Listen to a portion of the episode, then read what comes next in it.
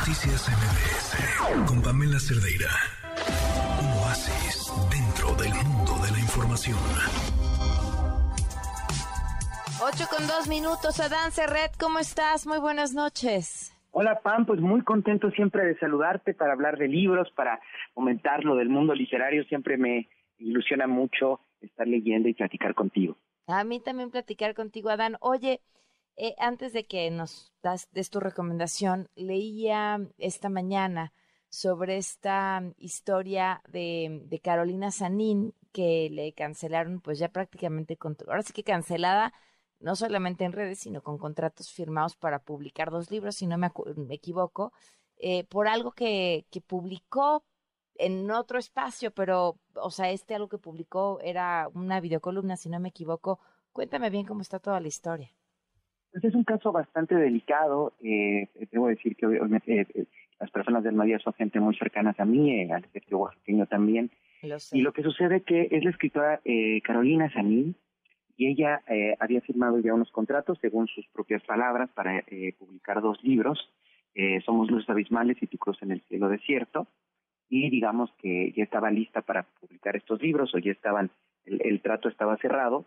Hizo en otra plataforma, como tú dices, digamos, no en un marco de una feria de libro en Oaxaca, no en un marco eh, que tenga que ver con la editorial en específico, unas eh, declaraciones que pueden ser calificadas de transfóbicas, ¿no? Son temas, por eso te digo, muy polémicos, es decir, eh, una fobia o una descalificación hacia las mujeres trans, ella eh, decía, y lo más polémico era bastante violento, eh, fuerte, y que eh, las mujeres, cuando los varones eh, puedan tener hijos, van a terminarse, es decir, ella decía, las personas que tienen útero y vagina ya no van a existir en cuanto los varones se puedan reproducir.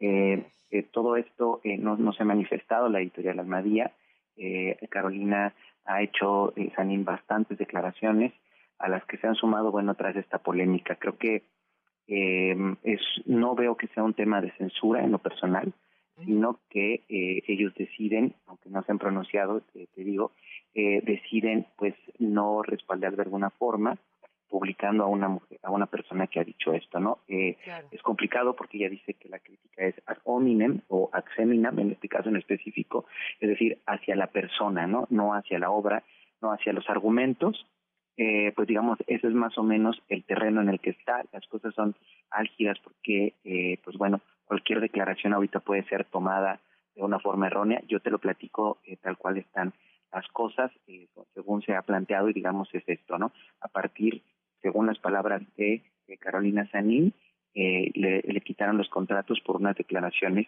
que hizo en público eh, y bueno, ella lo toma como una forma de, de censura. Okay. Bueno, pues ni hablar. ¿Qué nos ibas a recomendar el día de hoy, Adán? es el libro maravilloso de el maravilloso Héctor de Mauleón. Se llama La ciudad oculta. Ya lleva cuatro tomos, Pam. Y la verdad es que son una delicia. Me dan, debo decir que algo que, que siempre he querido es ser un experto en ciudades. Me encanta la gente que sabe todo de los edificios, de los monumentos, de las iglesias, lo que cuenta cada calle.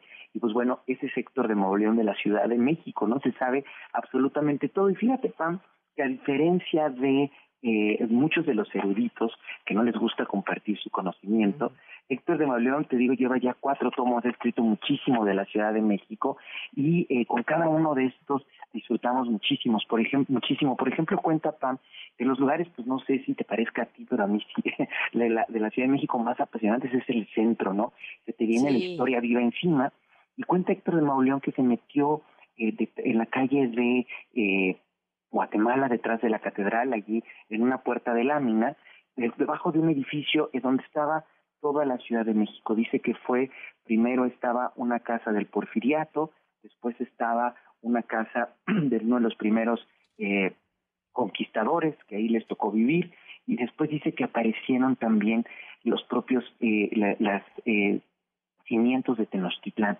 Es decir, ahí estaba todo el pasado vivo, y dice Héctor de Mauleón cuando salió de ver esto, que le dijo al antropólogo, oye, me siento cansadísimo, y el antropólogo le dijo, bueno, pues nada más y nada menos que has recorrido 500 años. Y creo que es a lo que nos acercamos cuando estamos en la Ciudad de México, ¿no? En, en lugares como Tlatelolco, que está los edificios modernos, está también los edificios coloniales, pero también nos cuenta cosas bellísimas, por ejemplo, un texto que se llama Mujeres con nubes, Pam, que es de la primera mujer que sobrevoló la Ciudad de México en un avión. ¿Y por qué fue esto? Que a ella la mandaron a reconocer el cadáver de una persona. Ella lo reconoce y les dice, bueno, ya que vine a reconocerlo, quiero pedirles un favor. Quiero ver lo último que vieron los ojos de este hombre muerto que estoy viendo aquí. Y así la suben en aeroplano y ve por primera vez esta maravilla que todos hemos visto, esta extrañeza que es la Ciudad de México desde arriba. También cuenta cosas bellísimas, por ejemplo, también de la, de la máscara mágica, el primer luchador enmascarado de la Ciudad de México. Y esto es que si te metes en una calle del Río de la Loza de la Colonia Doctores, hay una mascarita ahí resguardada en una zapatería, olvidada completamente en la ciudad, y pues esa máscara pertenece nada más y nada menos que el primer luchador enmascarado que hubo en este país y que fue una leyenda, ¿no? Antes del Santo, antes de Blue Demon, eh, que ahora es una tradición tan potente. Entonces, estos libros deliciosos, Pam, a mí te digo, en particular me gusta saber sobre todo esto. Y nos cuenta también, por ejemplo, eh, Héctor de Magoleón en La Peste Roja, eh, el fenómeno de la fiebre española cómo se vivió aquí en la Ciudad de México y Héctor de Maudeo nada más y nada menos lo cuenta durante el, COVID, ¿no? Entonces, eh, eh, es un libro este muy apasionante, estos libros que, que son riquísimos para regalar, para tú tenerlos junto a tu, como libro de cabecera y diario, diario leer algo riquísimo, ¿no? Entonces, no quise dejar de, de ofrecértelo, de tenerlo y compartirlo contigo y con todo tu maravilloso eh, auditorio, querida Pam. Oye, pues Adán, como siempre, un, un gusto escucharte reseñar absolutamente todo te agradezco mucho que nos acompañes y tus redes para que te sigan. Es arroba Red, estoy tanto en Twitter como en Instagram, eh, a sus órdenes. Gracias, Adán, un fuerte abrazo. Gracias a ti, abrazo enorme, Pam. Noticias